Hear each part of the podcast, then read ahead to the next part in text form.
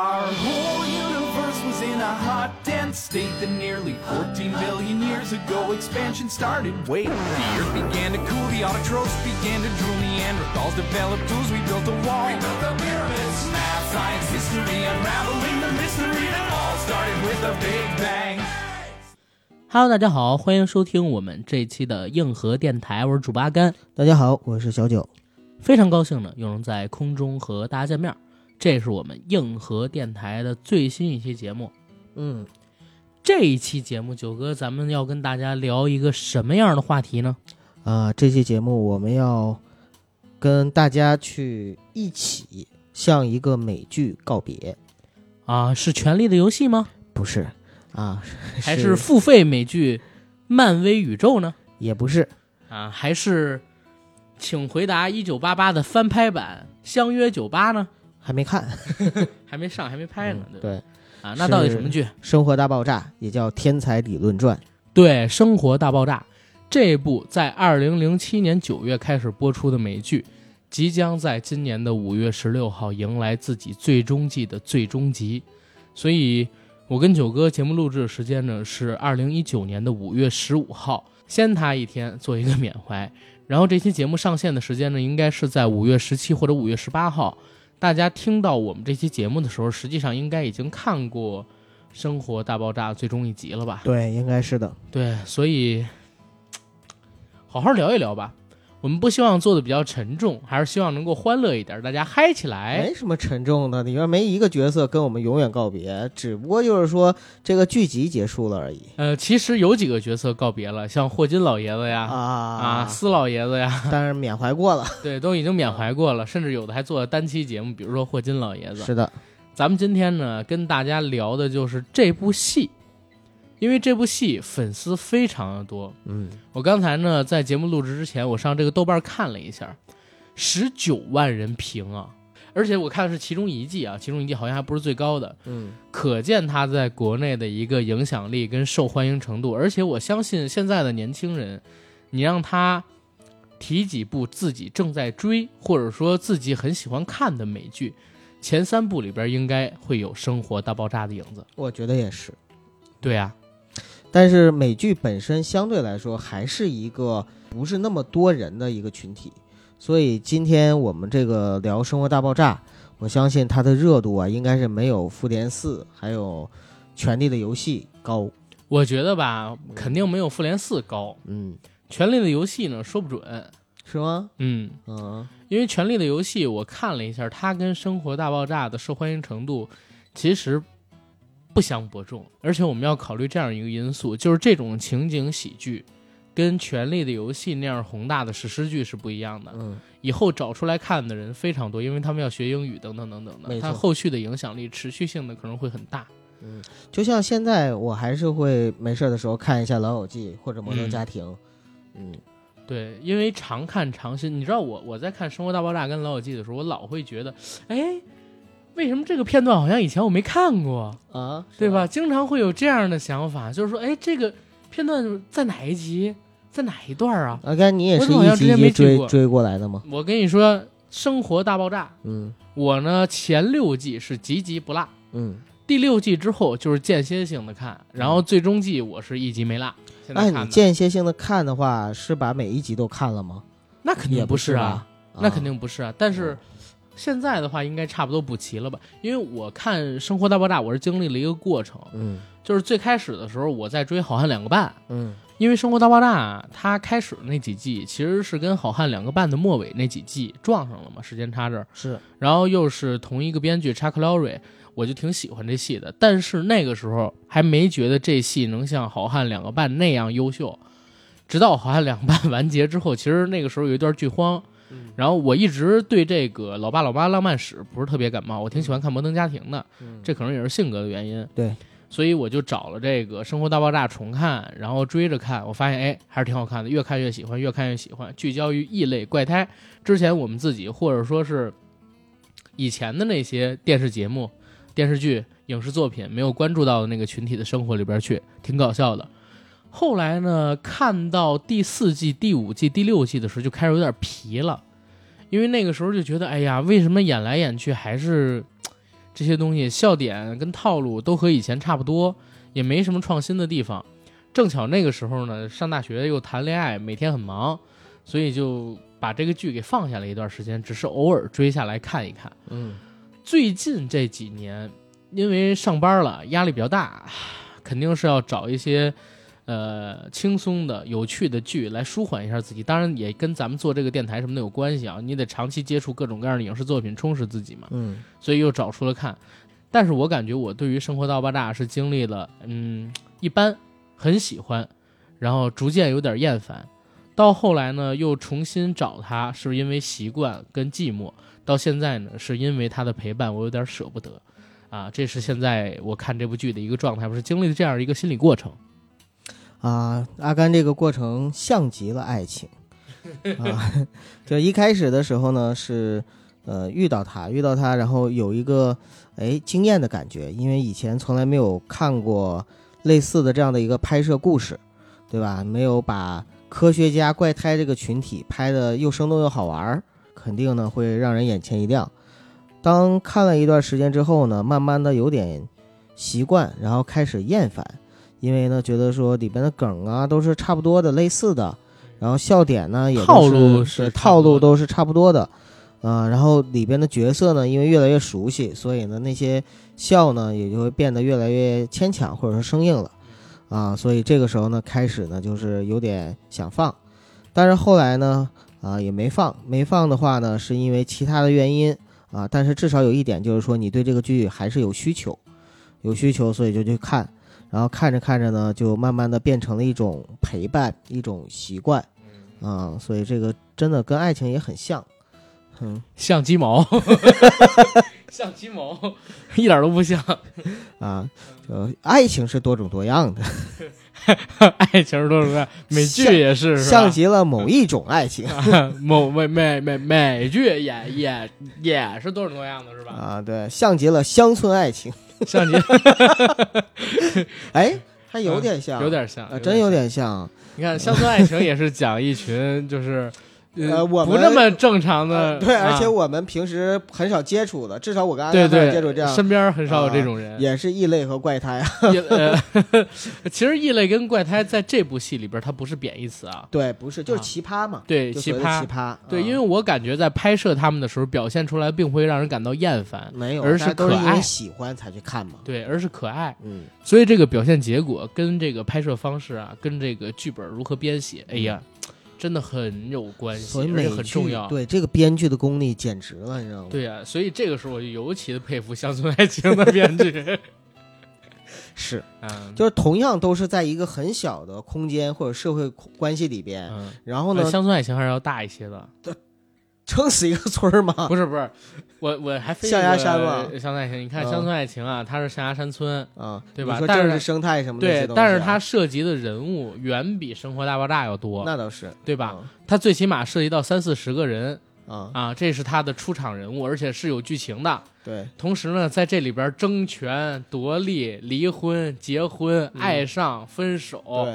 搞小三儿、有外遇、生小孩儿，甚至还有搞破鞋的传说等等等等，还有创业，对吧？还有还有跟随政府三农什么乱七八糟的，啊就这些东西全部都有，你一个不少。哎，甚至还有灵异事件，其实 说实话，就是像中国拍这种戏啊，就是呃，美剧是永远赶不上的。你别说那个《生活大爆炸》，就《权力的游戏》又能如何？ 对就对简简直看起来就觉得老外真的头脑太简单了。嗯，对对对，你看我之前看一个戏是啥啊、不是戏，是一个综艺节目。嗯那个综艺节目呢，是一对儿中国夫妇的儿子二十多岁，跑到韩国娶了一个四十多岁的女明星。啊，是吗？对，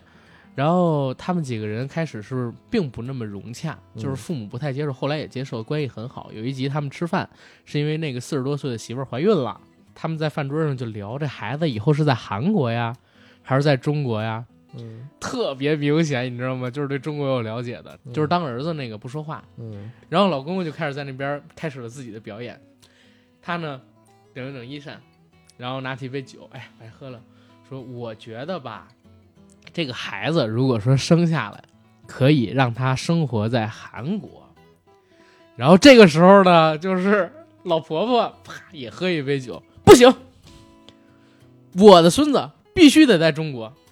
这时候呢，他们俩就开始一唱一和，你知道吗？老头儿说：“哎呀，其实，在韩国也挺好的，啊咱们得为了人家孩子着想，是吧？毕竟咱儿媳妇儿家在韩国嗯啊，虽然她爹是中国人啊，嗯但是咱也得照顾照顾人家的想法，让人家的父母能够多看看自己的外孙子，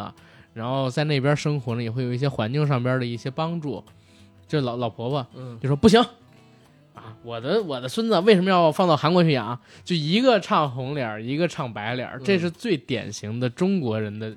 家庭处事哲学，嗯或者说就是政治哲学。就是但是既老要美有没有的立场，但是又要考虑到那个对方的情绪啊。对，一个呢是胡萝卜，嗯一个是大棒儿，对，知道吧？然后老外就不是，老外永远都是要不就胡都是胡萝卜，要不然就都是大棒儿，不很少很少有打这种配合的。对，而且老外的思想转变感觉就特别快，就好像就前面的呃还是很执拗于某件事情，嗯，然后突然之间可能就一件事儿就转变了，然后就立马就改变了初衷，然对后或者道歉呐、或者忏悔啊，对或者赎罪啊。而且或者老外怎么样，我发现经常有这种真香定律，嗯，就是中国人要面子，他不太常会 说真香，对，所以真香在中国其实是个贬义词。是，但是老外，我觉得对于真香这个词儿，他们好像不是很在意。哎你就像谢耳朵嗯之前一直说对于这个性生活不感兴趣，嗯然后跟那个 艾米两个人打了一次炮之后，哦，我感觉这个东西还是蛮有意义的嘛， 对吧？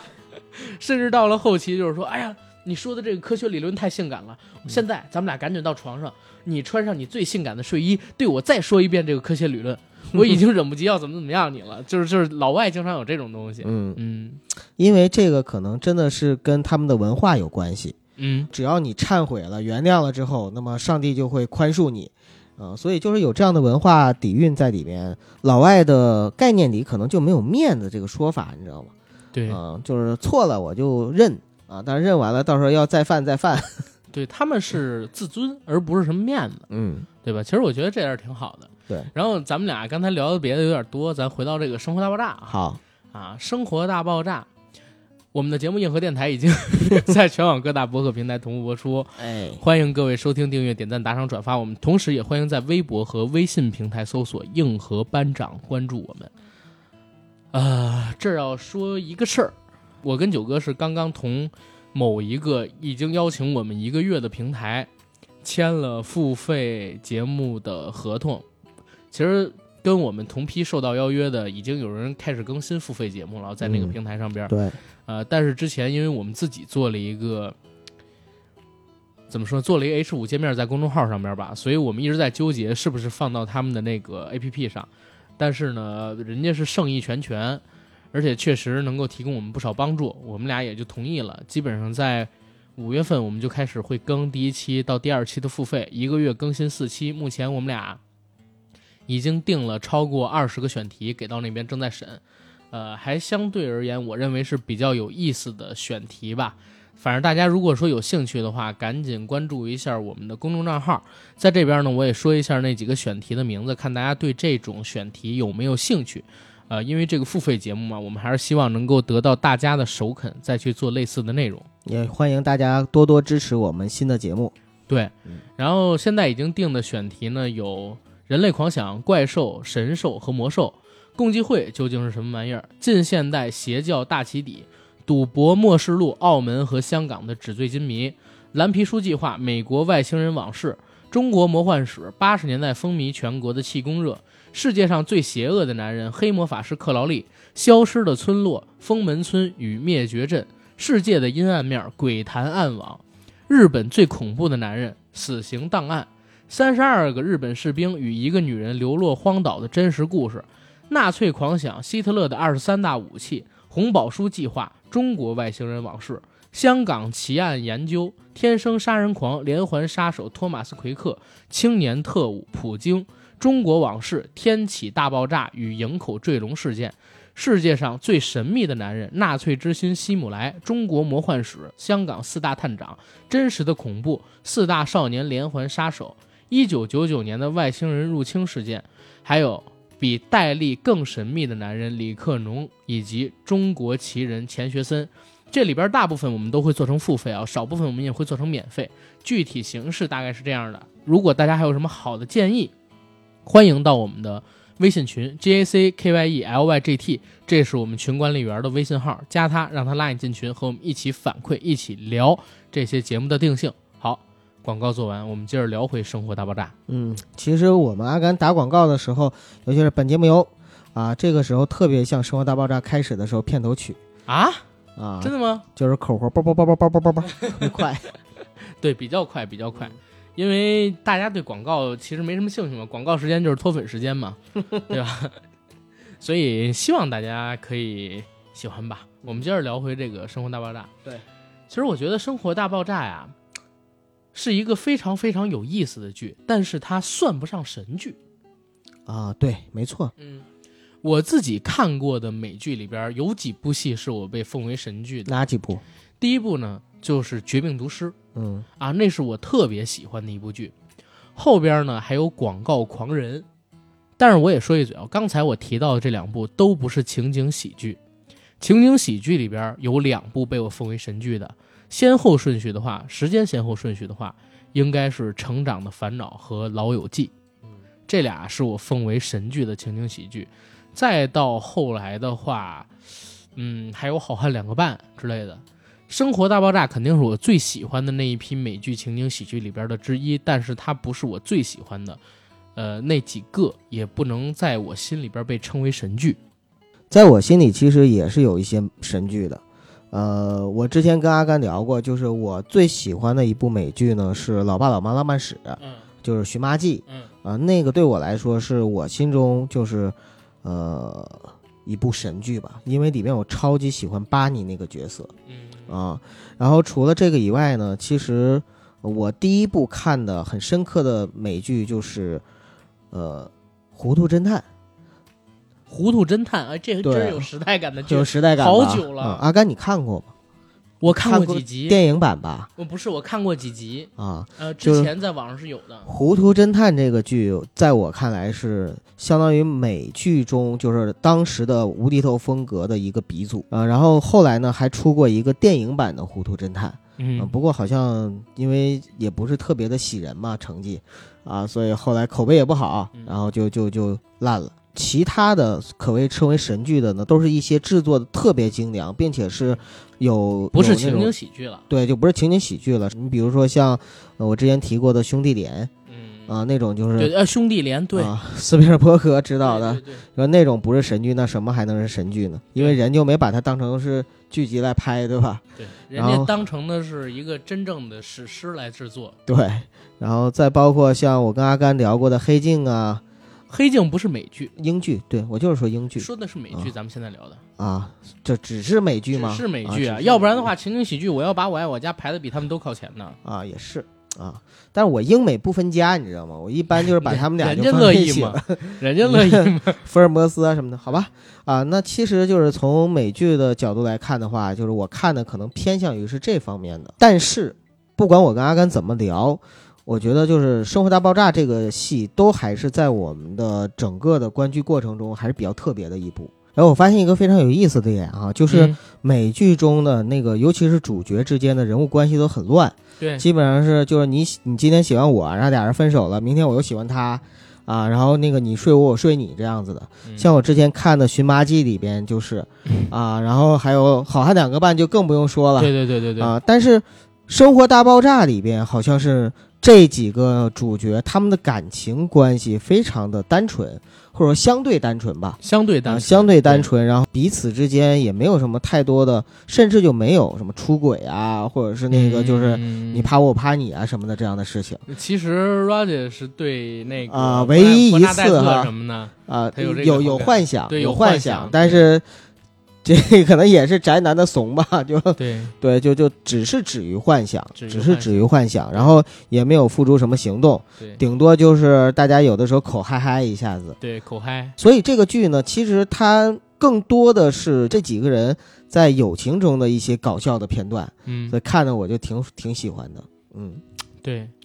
其实这部剧它不是那种比较黄暴的戏，对，因为很多情景喜剧里边实际上是带粗口的，嗯，或者说它里边的一些元素会多一些。对但是这部戏相对而言很比较单纯。我真是很佩服美剧的那些编剧啊，因为他们在编剧的时候，不光是在编故事，他真的是在就是塑造人物，就这些人物的性格特点啊，包括他的这个身世背景啊，等等等等，在整个的美剧的开展过程中，一点一点的给你展现出来。嗯所以你就会觉得这个人就真的就像一个真实存在的人一样，那么的丰满。开始的时候，哎，你你不会告诉我《生活大爆炸》的人是假的吧？他们不是被请过来拍他们生活的吗？哎，你这个梗他接他的们是演员吗？对啊，他们是演员啊，你今天才知道吗？ 我都不知道哎。啊，今天打破了你的幻想。我告诉你一个事儿，阿甘，啊，美剧里所有的都是演的，不是 吧？世界上没有吸血鬼啊？没有。那哪来的吸血鬼日记啊？嗯，超人可能是真的，我至今相信超人我的还是在世天哪在守卫着整个美国不的和是平。吧？ 哎，啊你是不是要告诉我机器猫也没有？机器猫是没有的，龙珠也是假的吗？龙珠是假的啊，哎但是圣斗士有，我家里还有一套圣衣，要不要给你看一下？ 好，接来嗯接来。那你知道，就是那个在《生活大爆炸》里边开始的时候，我记得好像是让 Leonard 的去当主角嗯对，在选角的时候，啊、然后第一主角嘛，然后，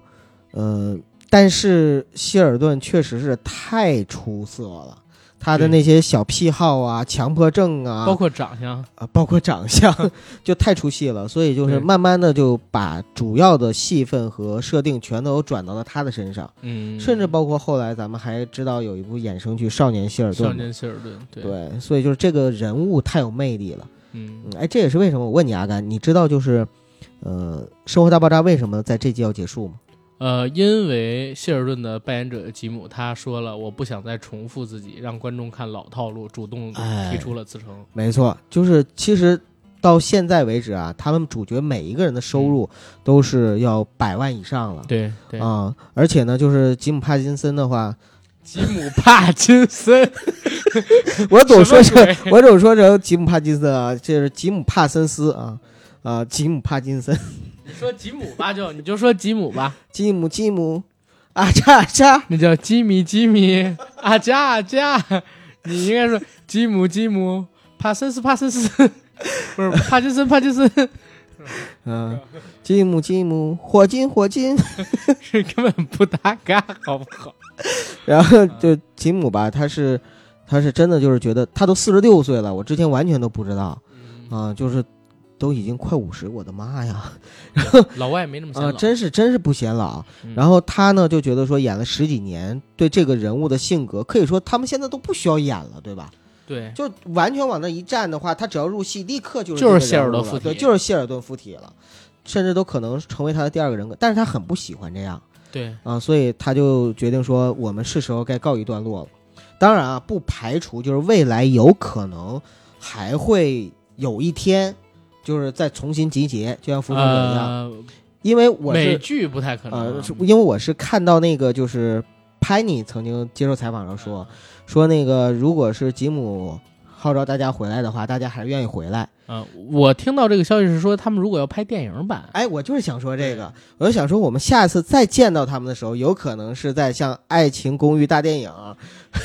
呸呃，或者是《武林外传》大 电影，呸，操 就这种就拍一个《生活大爆炸》大半大电影，太不要。脸了，那 就哎，还有一个可能，嗯就是在少年希尔顿的，比如说结束的时候，有没有可能，比如说有一天请到这些人？当然，这个很远很远的一个设想啊，对我只是说有这个可能性。然后还有呢，就是在这个戏里边，刚才我说了，就是每个每个角色不是都特别特别有亮点嘛，就是每个角色的人物性格非常鲜明。哎，阿甘，你你最喜欢哪个角色我啊、其实我最喜欢的不是主角，谁？你就我说谁最吧我最喜欢的是那个霍华德他老妈没出镜，没出镜一，直在吼的那个。对，但是他那个声音就太棒了，你知道吗？ 哎呀，后后来他妈妈去世之后，我觉得这部剧顿时色彩，没你知道吗？没想到你是这样的一个喜好， 不是因为为阿甘也 跟我说过，他说他最喜欢《好汉两个半》里边的就是喜欢查理和艾伦他妈，对，对吧？所以你是个妈控啊，原 来不是因为我觉得吧，就是任何一个剧啊，完美的人是没意思的，啊，对，你知道吧？尤其是这种喜剧，完美的人没意思，你喜欢的也不一定是这种完美的人，但是有特点的人特别招人喜欢。嗯，为什么我喜欢《好汉两个半》里边他那个查理爱跟艾伦的妈妈？嗯我跟你说了，就是他那妈妈有一集，这是我觉得《好汉两个半》，那是我最最喜欢的喜剧之一，啊最搞笑的，我认为比《老友记》跟《成长烦恼》还搞笑，嗯就是纯以喜剧效果来说，嗯那集给我笑疯了的是查理。到了他妈他们家门口之前，他一直跟他母亲关系不太好，害怕他母亲，不敢跟他母亲说话。他母亲呢，他们家门口呢是放了一个摄像头，一个扩音器，他在屋子里边说话，让查理去听。嗯一直都不见面，直到那天查理必须要见他妈，必须要见他妈。结果他妈打开门出来，穿了一个高筒丝袜，一个学生短裙，一个短领衫，他在跟一个七八十岁的老头玩那个制服 SM。嗯，查理看到这个疯了， 然后我是笑疯了。查理跑了之后，从那个别墅里边传出来一个老男人的声音：“哦，亲爱的，还不快回来上课？”然后他妈已经五六十岁，甚至都六十多的一个老太太啊，穿着那身衣服，把两只手。在自己的小腹前交叉了一下，摆了一小十字儿。好的，老师，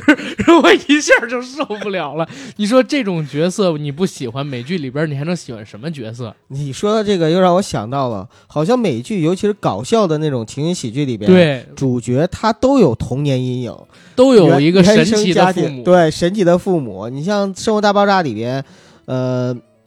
，Liner 对的母亲对啊，绝对是影响 Liner 一生的。 ，Lana 的母亲应该是当时迫于生活压力，呃，把谢耳朵给扔了。后来因为想念谢耳朵，捡了莱纳德回来，你知道吗？ 确实。然后还有就是谢尔顿的母亲，其实也是一个挺奇挺奇特的人。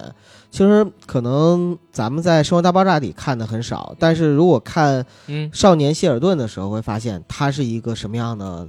嗯、呃风格的母亲。对。哎，这我还想问一嘴呢，天才会遗传吗？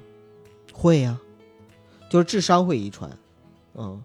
那你说谢尔顿是怎么变成天才？他爸他妈都那么不，那是突变啊，变异突啊，变， 对啊，嗯它绝对是变异，就是有遗传有变异，而且你没发现吗？就是谢尔顿他是双胞胎，他有一个双胞胎的妹妹，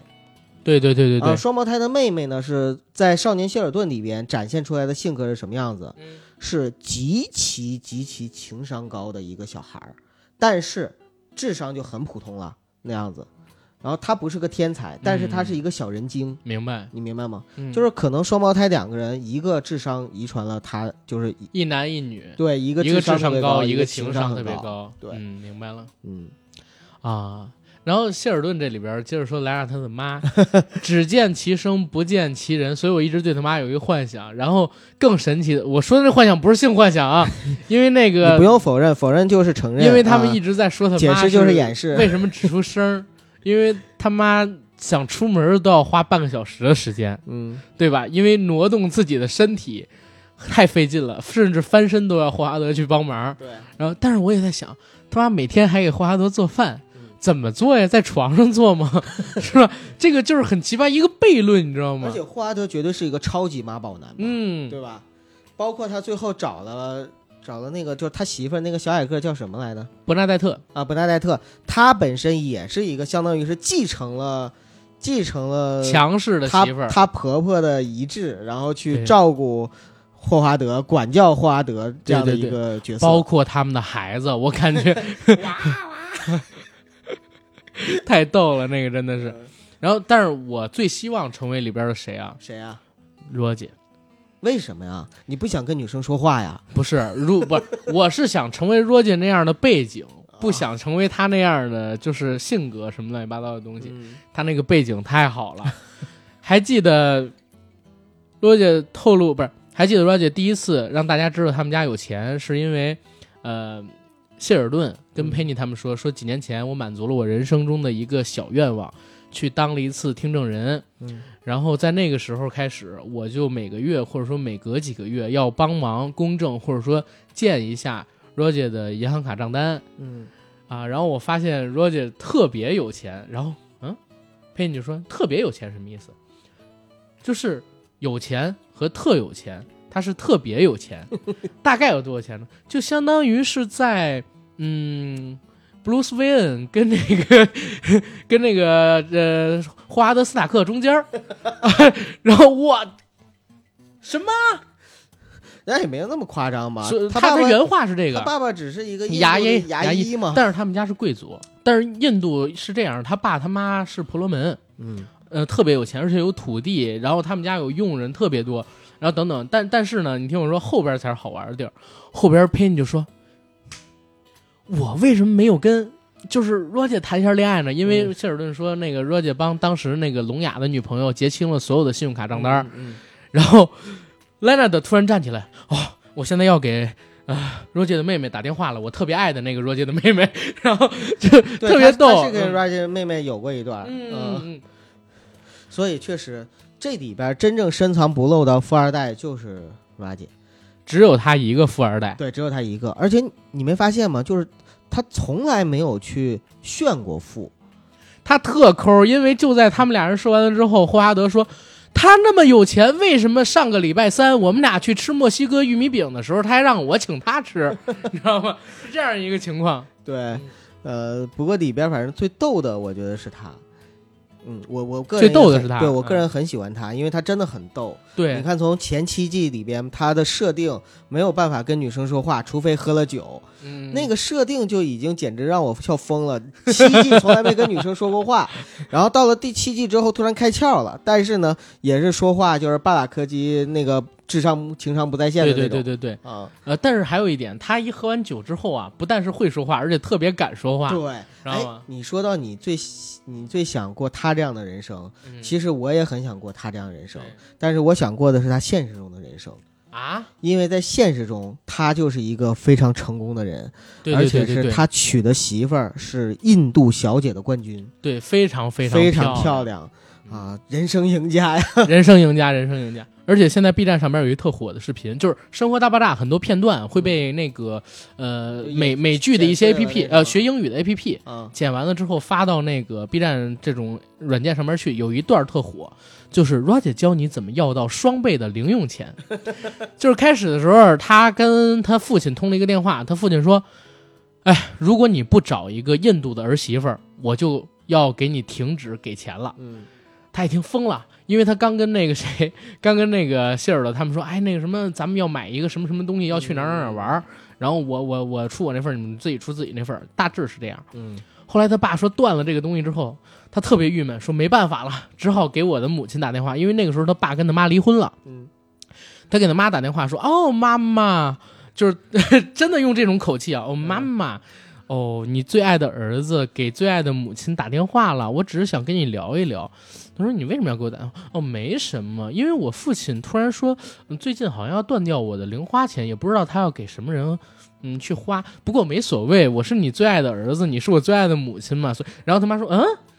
你父亲为什么断掉你零花钱？他是不是现在准备要谈恋爱啊？” 说：“没有啊，虽然我父亲他是一个年少多金的牙医。”但是我现在好像还没有听说这些事情，嗯，不管他了，您是我最爱的母亲。然后他们母亲说：“这个样子，你父亲不管给你多少零花钱，我给你更多。哦，谢谢妈妈。然后他说我还去，我还去，就是他们要去旅游那地儿，我还去。啊，然后紧接着又给他爸打了一电话，说哦，父亲，呃也是用这语气。刚才妈妈给我来了一个电话，然后她说想了解你的情况，说你现在是不是在谈恋爱，然后怎么怎么样的。他父亲说那就给你零花钱吧。然后他立刻把这个电话的话筒堵上，说报飞机，报飞机去，一人一架。这种生活，哇塞，太爽了！如果是一个就是情商很正常的人啊，我已经嗨的要死了。呃，这种只能我们下辈子体验。让你儿子体验。对，让我儿子体验，呃体验一下这种生活。 嗯，对对对，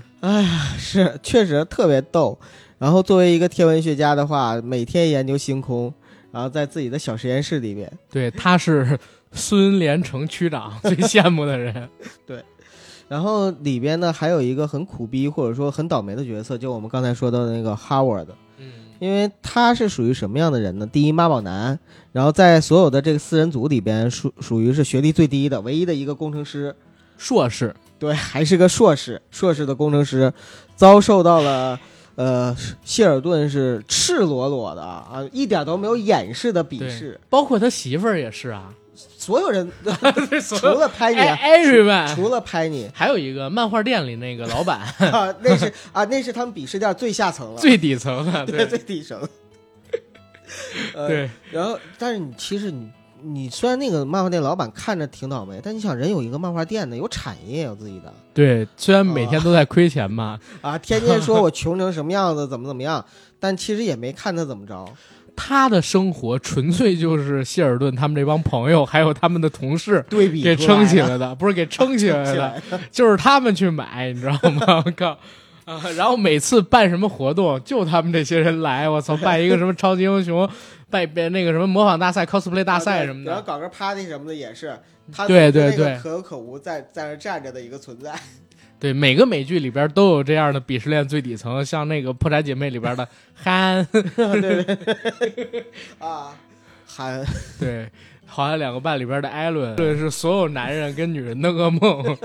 小气、刻薄、自私、软骨头、没本事、没钱、没文化，甚至还有点 gay，对，甚至还有点 gay gay 的，操！ 哎呀，受不了。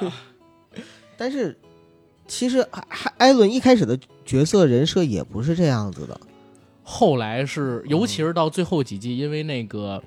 查理走了，查理走了，嗯就开始放大他心目，呃就是他这些元素，甚至到后来，艾伦成了一个反派，你知道吗？但是也是在最后查理走了之后，他撑起了整个戏，对，因为没有他，我跟你说最后几集我我最后都几我集都看不下去了，才在那会儿看。我就是因为，他我才一直看的，然后。对，有几集他演的真真出色，特别就好我看的时候我都我都拍腿，我说哦我操，演的真棒！对，哎，你只是只是因为查理心眼太好了，对把他盖了而没已。错，对，唉换别人之后，立刻就又显出他了。嗯，这这儿我也得说一嘴啊，《好汉两个半》确实是特别特别可惜的一部戏。没错，好是好在他找到了查理辛，倒霉也是倒霉在他找了查理辛。最后呢，不但是狮子大开口，还各种跟制片人胡骂，导致这部戏最后走到了完结。但是，但是奉献了非常好的表演，嗯呃，也特别特别的火。之前国内因为这部剧尺度比较大，对，在国内没怎么被广泛引进，其实都是小众喜欢。后来互联网起了之后，这部剧呢就不是这部戏，查理又走了，就开始不好看了。嗯，其实《生活大爆炸》是接了《好汉两个半》的班儿，这是我认为的，因为他们同属于一个制作方。对，然后呢，哥后来伦比亚播出的时间段也是他接了《好汉两个半》的那个时播出时段，嗯，所以其实真的挺可惜。大家如果去看第一季跟第二季《好汉两个半》，还能看见十六岁的梅根·福克斯。呃，女这个美国的，就是西方的这个少女，就是这个女性啊，就是发育的真早，十六岁。Megan 在那个戏里边呢，我记得是穿一个特别短的上衣，在胸前呢打了一个扣，然后穿这个热裤，配一个马丁靴，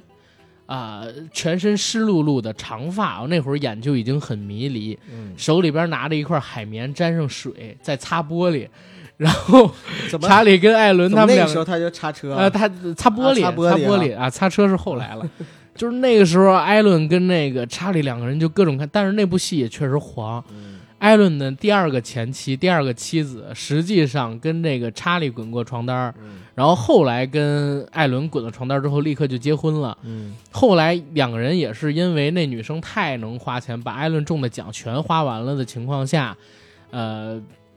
他们俩离婚了。就在离婚的那一天，他去请了艾伦前妻的律师，结果还是他前妻的律师推荐给他的。你看有多狠，他前妻有多恨他。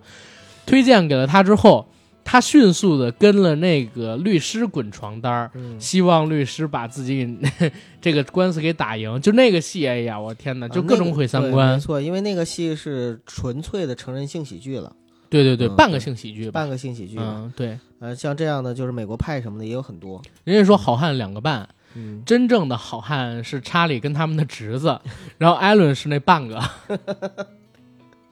哎呦，对对对，然后说回《生活大爆炸》，说回《生活大爆炸》，哎，对于这三个女主角，就是呃，你更喜欢谁呢？说实话，因为我是颜控，嗯这三个还是我喜欢排我你都啊不喜欢， 啊啊，都长得比较一般。哎，这也是这部剧的一个特嗯色，就是在美剧里边颜值这么低的女主角的好像很少。有，尤其近几年，我是感觉近几年政治正确不不光不是不光是政治正确，我是嗯感觉近几年不光是美剧啊嗯，甚至连这个好莱坞的电影里边长得美艳的女主角都越来越少了。嗯开始流行就是方脸、大脸盘子，比较坚毅的这种。你像这个拉尔森嗯队长、啊惊奇队长，然后像这侃妹嗯啊，包括大表姐，现在最火的这几个，嗯都是呃最火的几个九零后的啊，都是这样的。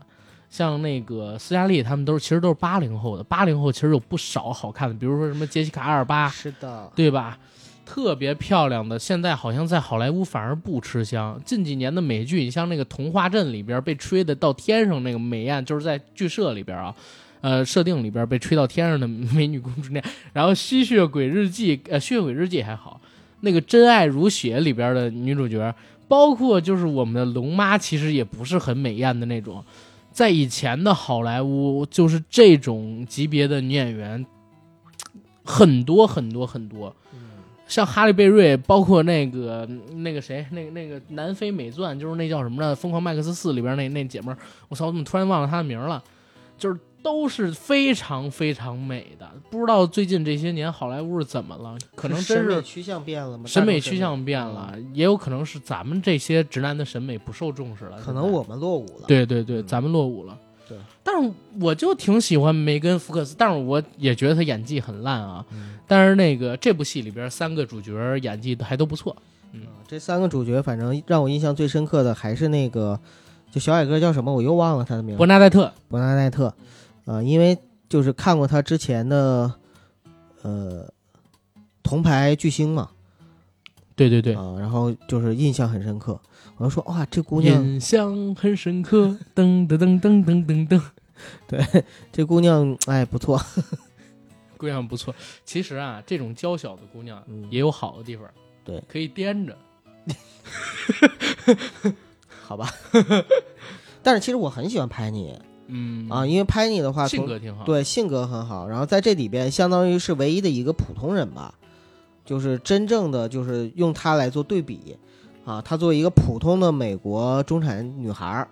啊这样的一个女孩儿的形象，然后呢跟她一做对比，包括她的前男友啊什么乱七八糟的东西一做对比，然后才凸显出了就是像 Leonard 啊、Sheridan 啊、Howard 啊、对 r 对 a j 对 a 他们的一些奇葩和特别。要都是奇葩，其实没什么意思。对，没错，必须得有普通人给他做对比，而且普通人在某些时候要嘲讽他们，而且绝大多数时候要嘲讽他们才有意思。对，所以其实你看，如果我们把 Sheridan 当成是一个红花，然后绿叶的话呢，就是 Leonard 算是一种绿叶，对他这种绿叶呢是是就是跟 Sheridan 呢是属于能够有共同话题和知音，嗯，呃，相同的境界，那但是在性格上面有差异的那种绿叶。对然后同时呢，Penny 也算是一个绿叶，对因为他的这种绿叶呢是就是普通人普通的。平凡人跟那个科学家之间的那样的一个，或者说跟他们这种嗯 跟宅天男才，事业对对对。宅男世界就是完全格格不入的那种那种对对绿叶的对比。但是我我觉得有意思的还还有在哪儿啊？就是我会希望看到有谢尔顿这样的人，嗯，但是我不希望他做我的朋友， 你知道吗？他做我的朋友，我太痛苦了。那你为什么希望看到这样有这样的人？我希望看到别人痛苦， 因为我会很开心啊。大家想想啊，就是你身边真有一个希尔顿跟你住一起，嗯你要难受死他。你们每天吃饭，他有一固定的位子不让你坐，嗯，每天晚上超过几点之后你不能出声，室友得对签个协议，干什么都得对对签协议，而且还不能随便带人回来玩儿，不能自己不夜不归宿什么乱七八糟连尿的。尿都有时间表。，对，尿尿都有时间表。我我也在想，就是拉拉的是怎么怎么哎，跟他就这嗯就说明就是美剧它设定很严谨，像极了爱情。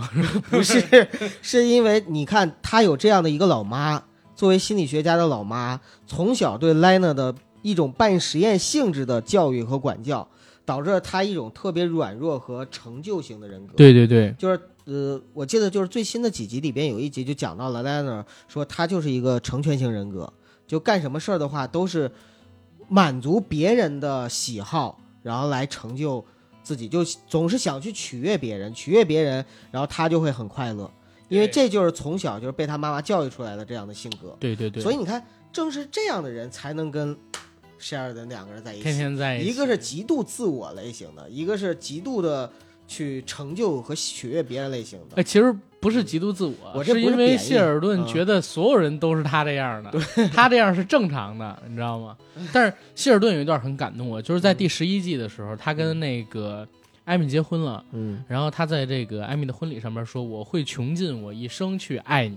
呃谢尔啊等等顿，等谢尔顿他我说的自我不是贬义，嗯嗯而且呢，这种自我是一种天才自我，他不自私，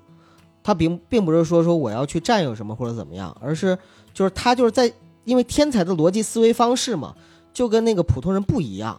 所以他在想问题和看世界的时候，他就有一种就是以自我为中心去全世界所有的，他想当然的就认为全世界所有的东西都是”他想的那样子，对他想的对那样对子的对嗯他觉得他那样是正常的，觉得你们怎么都这么不正常， 对吧？包括 包括他跟斯坦李斯坦李见面的时候说，你们这些粉丝老他妈以为你们随便拿一个本子过来，我就给你们签名，就想跟我合照，介入我的生活，你怎么不进来跟我一起看球赛啊？ 然后那个谢尔顿突然说啊。虽然我不爱看球赛，但你这样邀请我了，我只能进去了，啪就走进去了。正常人都听得出来是反话，你知道吗？我靠，对哎呦天哪！啊，我好羡慕他有这样的能力。对，其实有这样能力的话，我感觉人会快乐很多。对，就是对世界可能是一个麻烦，但是对自己来说，就太生活幸福太了顺利了，就对，这无往不利，你知道吗？ 所以，哎，但是谢尔顿这样的人其实也是极少数，身边有这么一群包容他的人。嗯挺幸运，对吧？对因为如果我们现在假设一下，如果把谢尔顿这样的性格、这样一个天才扔到中国会怎样？首先呢，他在呃小学的时候嗯会受班主任的排挤，遭到霸凌，对，就像我说的那个，呃，那叫什么着？就是变兔子的那个郑渊洁的漫画，上次咱们提的那个明白？啊、在那里边他就是跟学校的老师不对付，老会指出老师问题的那个天人。天请家长，对，嗯，然后等上了初中呢，会受到一些校园霸凌嗯，比如说骂书呆子呀，然后拿他拿他去亲裤裆啃裤裆啃大树，你们玩过 吗？对，我没玩 过，我们我们上哎，这个也是黑历史。我们上那个初中的时候。我们经常玩这裤裆砍大树，嗯就是把一个同学架起来，俩人各拿他一只脚，另外后边有一人抱着他两只胳膊，然后拿他那个裆去砍大树。 对，你对，你对，你都知道。电影里面很多都这么你演、你啊，你肯我就定看电影。肯定也这么玩过。我就靠跟你说啊啊，就是有的时候九嫂跟我聊天儿，就说到了一些，比如说比较隐晦或者隐私的这样的话题的时候，比如说讲到什么，就是哎，是不是男生都喜欢咪咪大的呀？然后是不是男生都怎么怎么样的时候，有的时候我会就是比如说不自然接一些东西嘛，啊啊不自觉接一些，他说。啊！你怎么 知道？啊，你你谁告诉你？你看到谁的什么的？ 这时候我就很明确的说，男生都看过 A 片儿啊，阅片无数啊，没吃过猪肉没见过猪跑哎啊。你知道，就是咱们有一次在那个你们公司那边儿，嗯，有我前女友嗯跟你，然后还有一个你的朋友嗯，她跟她男朋友闹矛盾，嗯哎你啊知道吗？想起来了，她那个男朋友嗯跟她闹了矛盾之后，她不在那个就就就是饭桌上。嗯，哭着说：“哎呦，我跟他在一起之后，我才知道原来男生都是伴随着 A 片儿长大的。啊回去之后，就是她还问我，就是我那女朋友还问我，啊，真的假 的？我说我说我说我说怎么说呢？ 我说怎么说呢？这是反正反而就是反而不看男不看 A 片的男生，在我心里也就像 s h e r d 一样 就是有那么几个，啊， 对，有那么几个。我说也不是所有，嗯也不是所有。然后他就特别努力想找我手机里边的这个，啊，我都藏的可好了， 天赋技能。天你赋说技男能，生藏什么？我觉得藏私房钱不是天赋， 对，藏这种东西藏各种是天赋各种文件因为夹里，嗯从小的时候啊，就是在纸质媒体的时对代，对对就要藏不让爸妈发现。然后到后来的时候呢，就是藏在那个电脑里边，然后藏在手机里边，不让别人发现。对对对，手机里、电脑里边建一文件夹，在嗯 C 盘，然后系统系统文件夹里边突然有一什么 MP 六啊什所么以来其实着？ 从这一点上来说，我是很鄙视陈冠希这种人的。你说是这种男人不应该犯的错误他都犯了，不是他藏的挺好的，藏关挺键好他就不应该去修不是啊，这个。关键他电脑坏了，数据要恢复嘛。嗯，人家恢复数据的时候发现那么多视频跟照片，人家不看看我，操，这个不能怪他，不能怪他。不是要我的话就，呃我我不是说要我，是我我所有的重要资料我都备份，备份了之后，如果这电脑真坏了，我就砸了，我也不会去修。这事儿发生之前谁有这个，是，对吧？嗯，从来没想哎过，从来没想过。但说你有这些吗？没有，我的都没上套啊，九哥。那不能，我的都是日本的，我的都是在日本的啊，看的日本的啊，我都不看日本，欧美的。不是，都看国产的， 九幺啊什么乱七八糟的，嗯，能上 VPN 吗？ 呃，然后然后然后然后接着来说这个《生活大爆炸》哎，说一个我觉得有意思的地方，咱们再聊个十几分钟。，好，就是我觉得吧，这部戏开始的时候是讲天才的故事，嗯对吧？但是越到后来呢，我就感觉这是天才回到人间的故事。你看，从第五季开始，他们陆续的结婚了。嗯，从最开始是霍华德，然后呢变成了那个莱纳德嗯佩妮跟莱纳德，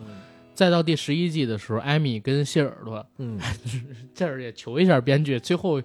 最后这么一集也没给说这解 决，哎呦我操，这是不是一种种族歧视啊？这个，就嗯，反正最后你说大家都圆满了，就剩下对人多可怜啊。对，嗯当然他也可能回到印度去继承他的亿万家财 了。但是，但是说回刚才那个话题啊，就是你有没有发现，嗯，天才他们开始的时候都是另类。嗯但是逐渐的，他们都过上了柴米油盐，然后过上了，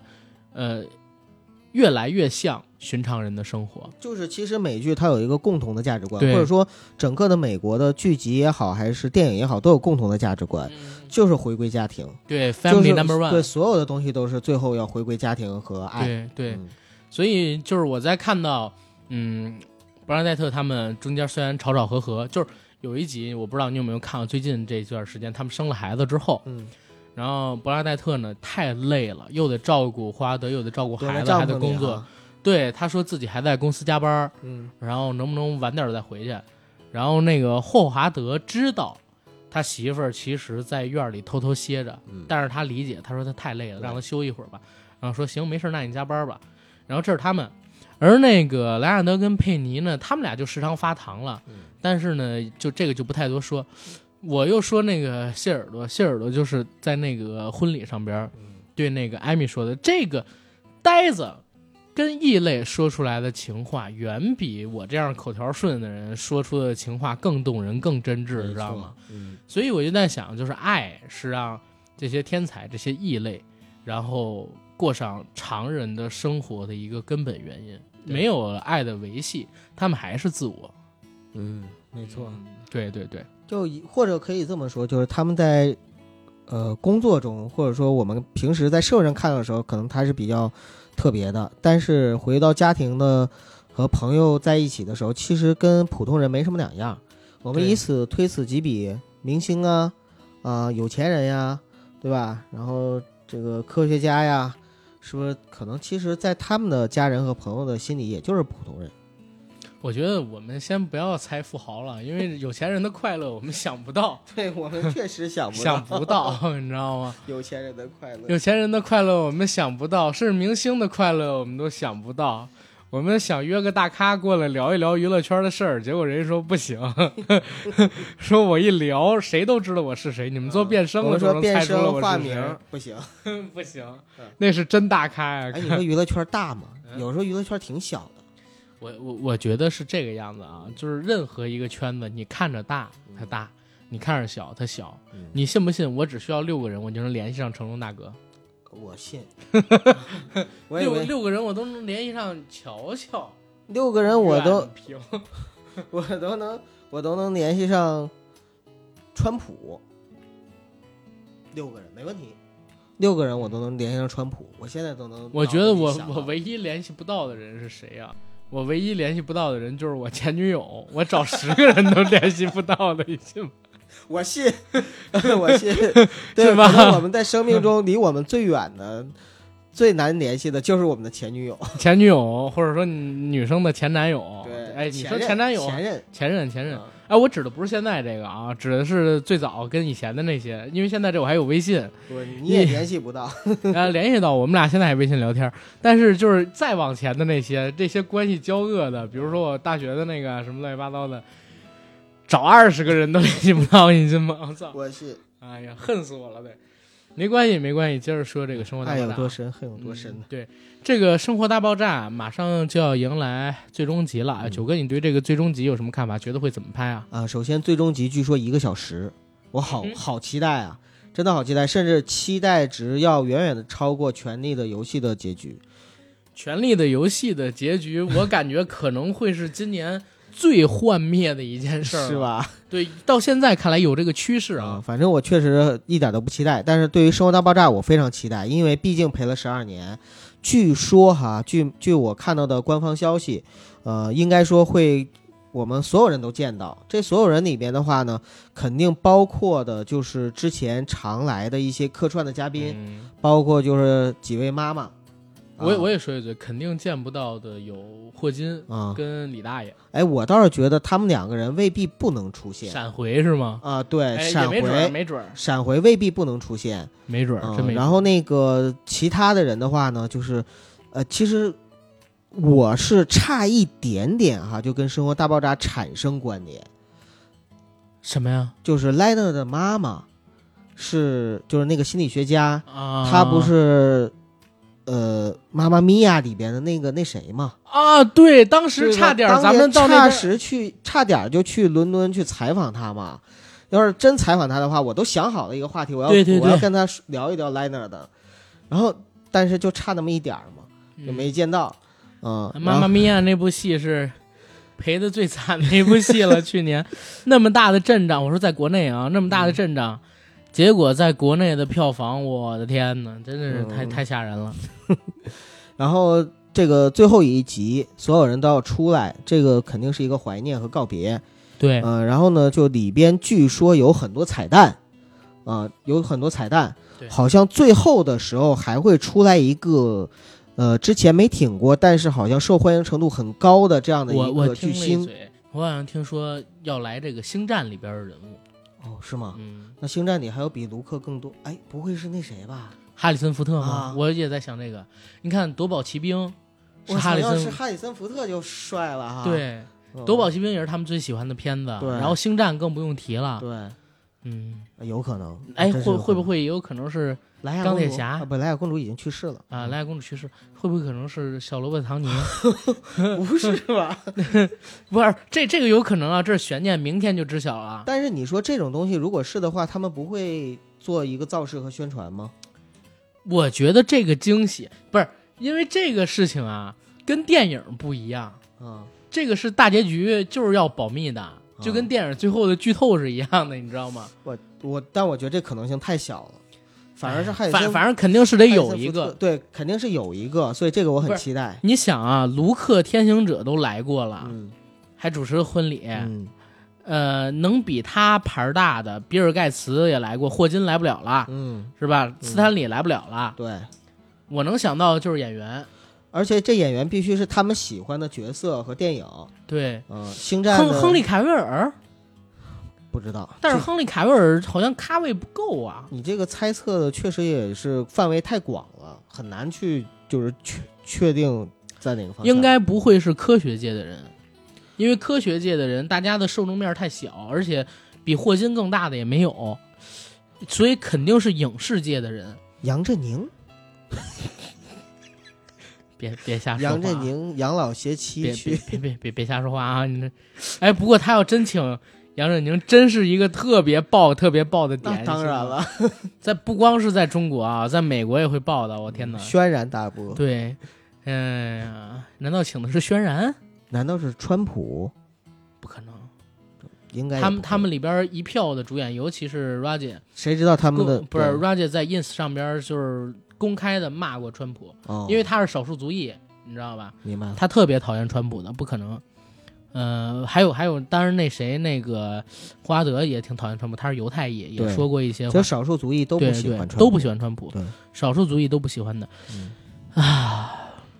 查理辛不可能。肯定没戏，跟跟编剧闹掰了啊。我们我们嗯猜的其实都是我们希望见到的能够出现的人物，大概。嗯，关键真想不到还有谁了，啊我靠！我我觉得就是如果来几个人啊，嗯我是能够报的，一个是哈里森福特，嗯，呃，再有一个呢小钢铁侠，不是嗯，再有一个小钢钢铁铁侠侠小罗伯特唐尼， 操小钢铁侠唐尼罗伯特了， 嗯，哎呀，是罗伯特小钢铁侠唐尼，他们前两天嗯刚看了漫威的《复不联是四这》我知道，啊，嗯，然后还有谁呀、哎算了，无所谓了，想对无所谓了，无所 请谓谁都行，反正很期待最后的时候给我来一个小惊喜的彩蛋吧。对嗯对，阿甘，你你期待什么吗？对最后一集，嗯，没什么期待，好聚好散，嗯就是一个盛大的 party，就是希望最后这个 party 呢不要笑点尬，就是只要保持常规水准，就已经是一个很完美、很完美的结束了。啊，还有就最后的时候让 r a j 真的就是别单着，给他一个我觉得最 Happy ending 后嘛最后一集，哎，要是一小时的话也有可能，比如说他爸他妈突然来到了美国，带来一个就是高种姓的。他们嗯认可的一个儿媳妇儿过得让的相亲，然后俩人一见如故，这也挺好。或者，但是，但是我感觉这个不符合美国价值观啊，嗯因为如果要是 Roger 找了一个高种姓的，其实这个跟现在政治正确是不太不太那啥的。如他最好是爱上一个平民的美国姑娘，对，他就不能就不能爱上一个普通的美国姑娘吗？白人女孩儿，我希望他能这样，嗯，对吧？但是哎但是其实像他这样的绅士啊，最大的可能性就是找一个，因为你知道吗？如果我是婆罗门，你呢都不是印度人，我生下来孩子要降级的，呃，嗯除非他再也不回印度了，定啊居在、对，除非他定再居也在不回美印度，国，对对，，但是他们家又有那么多块地，那又有变那么卖也又可以那么啊有钱，我操疯了！你只要种姓制度不改，这些嗯地永远是你家，甚至改了都是你家，因为已经传这么多代了，对吧？所以印度人还是，呃所以为什么印度经济发展不过中国？我觉得始终有这种姓的问题在，嗯，对吧？哎，我突然想到，你帮我回忆一下，嗯，在这十二季的《生活大爆炸》里边，有没有出现过，呃，就黑人当然有啊，但但都是配角啊，主要角色？全呃主要角色没有，主要角色因没为有。我到现在想想的话，都想不出来有什么角色是，嗯，其实这个也比较现实，因为嗯其实，在硅谷啊等等等等的地方，就是嗯、从事科研工作的，呃，很少，啊很少，好像还真是呃，都是体育界跟娱乐界比较多，对行吧，反正咱们期待吧，期待吧，对，期待这部戏的最后的圆满结局。对对对对对，嗯然后，